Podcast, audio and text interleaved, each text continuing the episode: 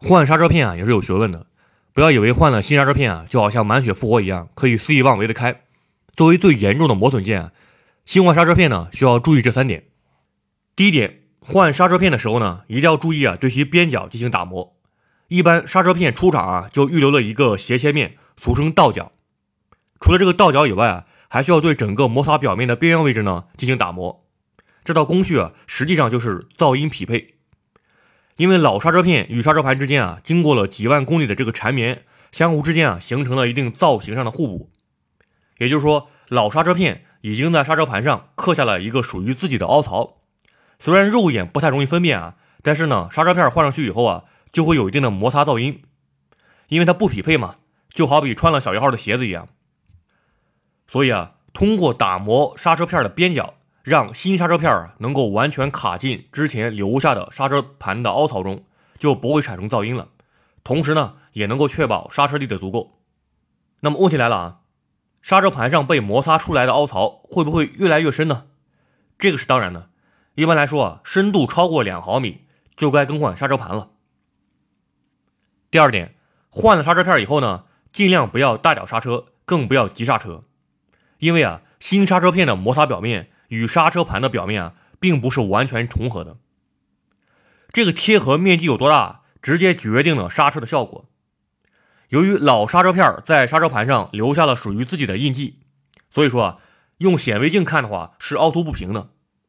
而新刹车片换上来以后呢，要先适应这些痕迹，慢慢的这个接触面积才会变大。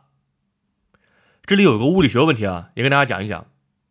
很多人认为呢。刹车片的这个尺寸越大，也就是说摩擦总面积越大，刹车力就越大。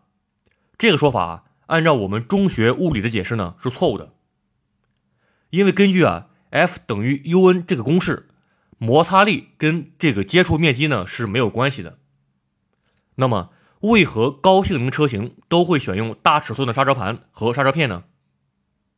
比较合理的解释是啊，接触面积增大有利于散热。降低刹车时的热衰减效应，而且啊，如果刹车片很小的话，那么就很容易被摩擦的很薄；而如果刹车片很大的话，就会延缓变薄的时间。所谓的热衰减啊，就是指在大力刹车时呢，由于刹车片和刹车盘之间剧烈摩擦生热，从而呢导致刹车片的摩擦材料啊受热膨胀变软，摩擦系数降低，从而影响制动性能。所以啊，应该这样说啊。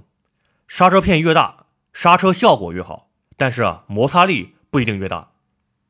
当然，摩擦力本身啊，就是一门非常复杂的学科。严格来说呢，摩擦力与接触面积其实是有关系的，只不过从宏观角度讲，就忽略了接触面积的作用。第三点，在更换新刹车片以后啊，一定要注意磨合，使刹车片呢尽快与刹车盘实现较好的贴合，以确保刹车效果。一般来说呢，新换刹车片以后啊，要经过至少五百公里的充分磨合，才能够让新刹车片进入最佳工作状态。在这之前呢，应当适当控制车速，上高速时啊，应当做好路况的预判，以防有急刹车影响制动力。在雨雪天气中啊，就更应该注意把握好刹车的提前量，保持车距。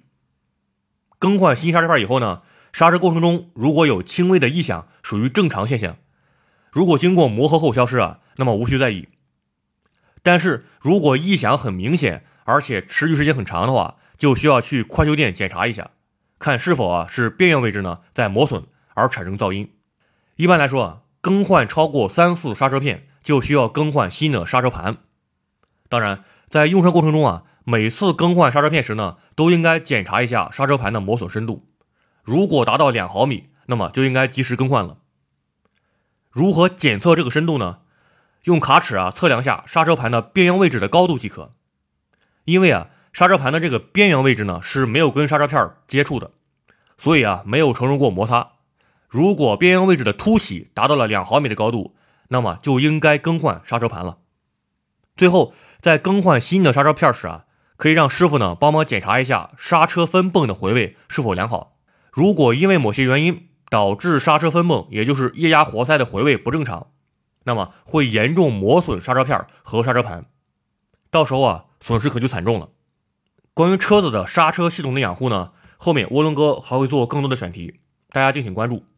如果你有任何用车的问题啊，可以关注涡轮说车的公众号，在本期文章的下面留言，我们呢会一一回复。